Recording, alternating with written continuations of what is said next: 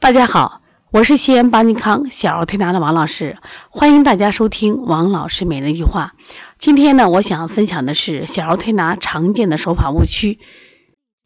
因为在昨天昨天晚上啊，昨天晚上我就上了一堂课，叫小儿推拿常见的十五种手法误区。其实这个课开始推的时候，很多人对这个课的重要性没有提到。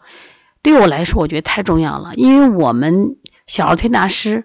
就是用手法作为我们就实现我们辩证的一个工具。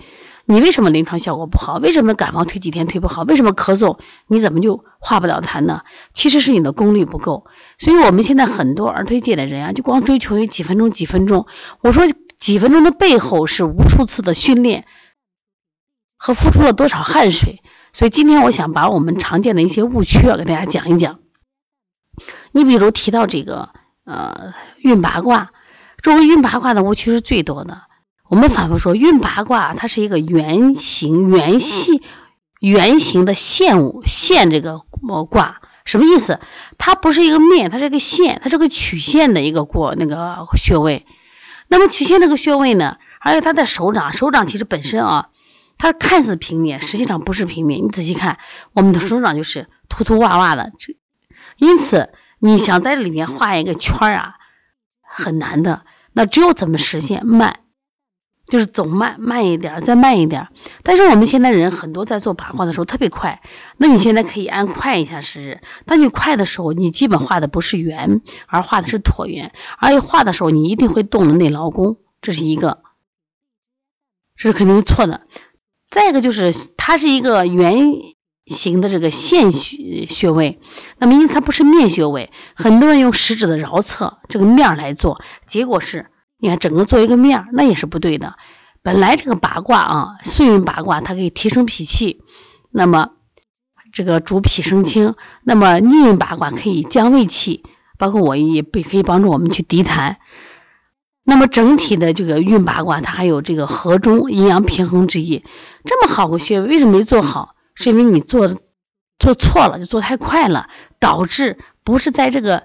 线上取穴位，而是在面上，或者说压根取的就不是八卦穴位，那这个你错了吗？你现在想想看，你做错过没有？那你想，那么古代名家研发这个穴位，它一定是有讲究了，就在这种标准下才能实现。就因为你的快出错了。另外，我想举一下推六腑，推六这个推六腑这个穴位，大家一般的取穴没有问题，在我们的这个手臂的尺侧。从这个肘尖一直到这个，就是手腕的啊，这个尺侧这一点，那么它主要是清泻这个腑热，就是胃呀、大肠呀、啊膀胱呀，是不是清澈这个清泻腑热？那么用的是什么手法呢？清泻法没错，就推法里边的呃第一种没问题。但问题是很多人把这个胳膊就是举起来做，你发现当你举起来做的时候，有个问题在哪儿呢？它实际上。你好像你也没错，你仍然是肘尖到手腕，但是方向变了。你本来是向下走的，和地球引力是同步的，但是你向上走了，那么和地球引力是不是刚好反了？因此，它做出来的效果，它一定要大打折扣的，一定要把这个手放下来，向下推。还有一个，因为推六腑它是一个泻法，小儿推拿的。手法里面都很轻，其中推法是最重的，它也很轻。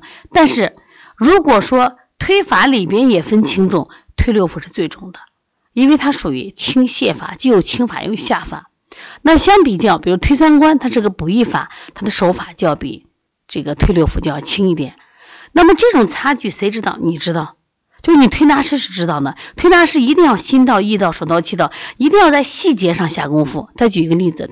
清大肠，清大肠的意思，我们是要干什么呀？让他拉，也是让他拉来。所以说，你不要把他手翘起来推，一定要把他手四指方向向下，向下，然后向下推。那么这个时候呢，倾泻的力度效果就会明显的很好。